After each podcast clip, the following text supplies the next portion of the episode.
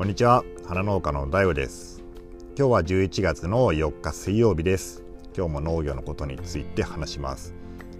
今日はですね農薬のポジティブリストとは何かっていうような話をしたいと思います。でまあ、ポジティブリストって聞いたことありますかね、まあ、農家の人はねもちろん、まあ、知っているとは思い思うんですけど、まあ、農業やってない人なんかは、まあ、聞いたことはあるけどうーんまあ何なんだろうなっていう人もね多いんじゃないかなと思います。で、まあ、農薬の話っていうのはね、まあ、すごくうんまあエキサイトしやすい話題なんですけど、まあ、今日はね、まあ、そういうことはあまり踏み込まないようにしますけどね。一応ねそのまあ議論することがあればこれだけは押さえておいた方がいいんじゃないかなっていうような話です。で、まあ、一応僕はねあの農薬指導士っていう資格を持ってます。でこれはね都道府県が一応認定する資格でまあ、一応ね試験を受けたりしてねあの講習受けたりしたんですよ。でまあ試験で、まあ、一応ねなんか3割ぐらいの人が落ちたりしてまあ まあ勉強しないと一応取れない資格なんでねあの一応そこら辺はまあ、まあ、多少知ってるかなと思うんでまあ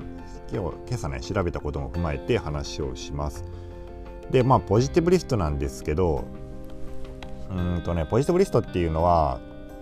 あ、じゃ、食品衛生法によって、まあ、基準が設定されてるっていうことですね。で、まあ、まあ、簡単に言うとねポジティブリストっていうのは何かっていうと、まあ、一定の、まあ、量以上どどのような物質でも入っちゃダメみたいな 感じですね。簡単に言うとね、うんまあ、本当はいろいろあるんだけどよくテレビとか新聞なんかで、えー、登録がない農薬が、まあ、検出されましたみたいな感じでね、まあ、野菜がこう出荷停止になったりするっていうようなニュースはね、まあ、ちょくちょく出ますけど。あの登録がないっていうのはね、まあ、一応その農薬メーカーはその、えー、国に対してね、まあ、この農薬販売したいですみたいな感じでその登録する制度があるんですよね。でその登録をして、えーまあ、その登録するときにその例えばその、まあ、トマトやったらねトマトに使えるようにしますとかキュウリに使えるようにしますみたいな感じでその作物をね、まあ、登録するんですよ。でその登録をするときにその例えば、まあ、トマトに、まあ、この、農薬をまいた時はこれぐらいの残留をする可能性があって、まあ、それをね、例えばその残留した農薬が、まあ、3ppm とかだとすると、まあ、その 3ppm を、まあ、毎日ね、えー、その 3ppm 以上のそのトマトを食べ続けて、まあ、死ぬまでにね食べてもまあ影響がないっていうような、まあ、相当ね毎日毎日そのトマト食べる人もそもそもいないだろうし毎日あの 3ppm 以上のね あの農薬がかかったトマト食べる人もまあいないでしょうけど、まあ、それぐらいのね評価をしてるんですよ。でそのまあ登録がないっていうのは、まあ、その作物に登録がしないっていう場合がほとんどですね、まあ、テレビとかで言われてるのは。でまああのなんでね別にその登録がないって言ってもそのなんかねそれが直ちにそのめちゃめちゃ悪いイメージあるかもしれないけどそれ悪いわけじゃなくてまあただその作物に農薬メーカーが登録をしてないっていうことです。なんでね、ともすればね、例えばトマトには登録あるけど、ミニトマトには登録がないとかあるし、えー、そうだな、まあ、ものすごくそういうのあるんですよ。例えば枝豆にはあるけど、まあ、大豆にはないとかね、枝豆と大豆って同じやって思うかもしれないけど、まあ、そんなんもあります。なんでね、まあ、そこら辺が印象とはまだいぶ違うかなと思いますね。でね、登録がない農薬が検出されたっていうのは、まあ、具体的にどういうことかっていうと、例えばトマトに登録がない農薬が、まあ、検出されたっていうことはね、0.01ppm 以上あったよってことなんですよね。まあ、登録がない農薬は 0.01ppm って基準がもう決められてます。で、その0.01っていうのはね、まあ、どどんぐらいの量かっていうことなんですよね。どういうぐらいの量かというと、まあ、僕も、あんまりね、僕もあの数字に強くないんだけど、まあ、ppm っていうのは、100万分率って、まあ、昔習ったかもしれないですね、学校とかで、学校で。100万分率とかって言って、まあ、100万分の1が 1ppm っていうことなんですよね。えー、なので、えー、まあ 1ppm をパーセントに直すと、うんと0が5つか6つがつきますね。えー、0.00、えー、0.000001ですね。えー、1、2、3、4、5、5個つくか。うん、だから、0, 0点の出線の下に5個ついて1。これが100万分の1ですね。で、これ 1ppm です。で、0.01ppm はさらにその 100, 万 100, 100分の1なんで、単純に100万に丸つけたら1億ですね。だから1億分の1っていうことです。パーセントに直すともう以下パーセント。0.0000001ですね。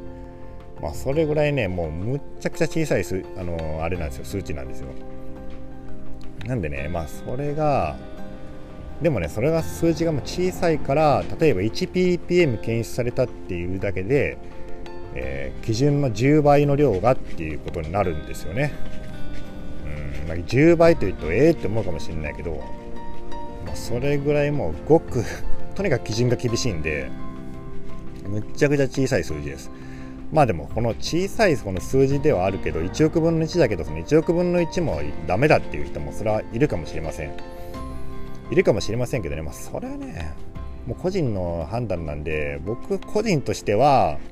健康に関する影響としてはねもうほとんど無視してもいいレベルやとは思ってますまあそういうのね気にするよりもね よっぽどあの日頃の生活習慣とかをねあの例えば塩分とかうん、糖分とか取りすぎないとかね、まあ、そういうふうにした方がよっぽど、まあ、長生きできると思うし、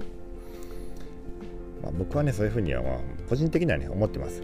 まあ、そういうのは、ね、ポジティブリストって言って昔はねあのネガティブリストっていうのだったんですよ。確かね2006年2003年だったかな6年とったかそれぐらいに改正されてその食品衛生法が。まあネガティブリストっていうのはポジティブリストの逆でまあ成分をね、まあ、国が指定してこの成分はえこんだけの濃度以上は入ってはいけませんっていうのがネガティブリストです。でポジティブリストはその逆で、まあ、基本的には全部ダメだけどこれとこれとこれはこの濃度まではいいですっていうのがネガティあポジティブリストですね。それがだからよりねポジティブリストの方がま厳しいと言われてる。だからネガティブリストは問題があるということでま改正されたわけですね。で、えっと、あとねまあこの例外みたいなのがあってその、まあ、全部ダメとはいえまあ、とはいえね、まあ、これはいいでしょと。なのがあるんですよ。これはまあ入ってても、まあ、よっぽど健康に影響はないし、まあ、これは除外するっていうのがあって、まあ、どういうものかというとね一応60成分ぐらいあるんですけどまあみんなが知ってるようなもんで言うとね例えばまあ重曹とかうーんそうですね重曹あと何があったかな亜鉛とかね、えー、あとバリウムとかなんか乳酸とかなんかそういうのですねまあ、こういうのは、うん、まあいいとあの除外するってことです。まあね、この辺のね、まあちょっと今日ざっくりした話しかしてませんので、まあちょっとね、まあ、詳しく言うとまあ違うことも出てきますけど、まあ大体こういうふうに認識してればいいかと思います。うん。なので、ね、まあ人と話すことがあればね、まああのポジティブリストってこういうことだよとか、まあ無登録農薬とかっていうのはこういうことで、えーまあ、こんぐらいの基準っていうのはねもう踏まえて話すと、うん、いいかなと思うし、まあ、自分のねご自身の生活ねあの食生活にもね、えーまあ、参考になればいいかと思います。はいそれでは以上です。それでは皆さんごきげんよう。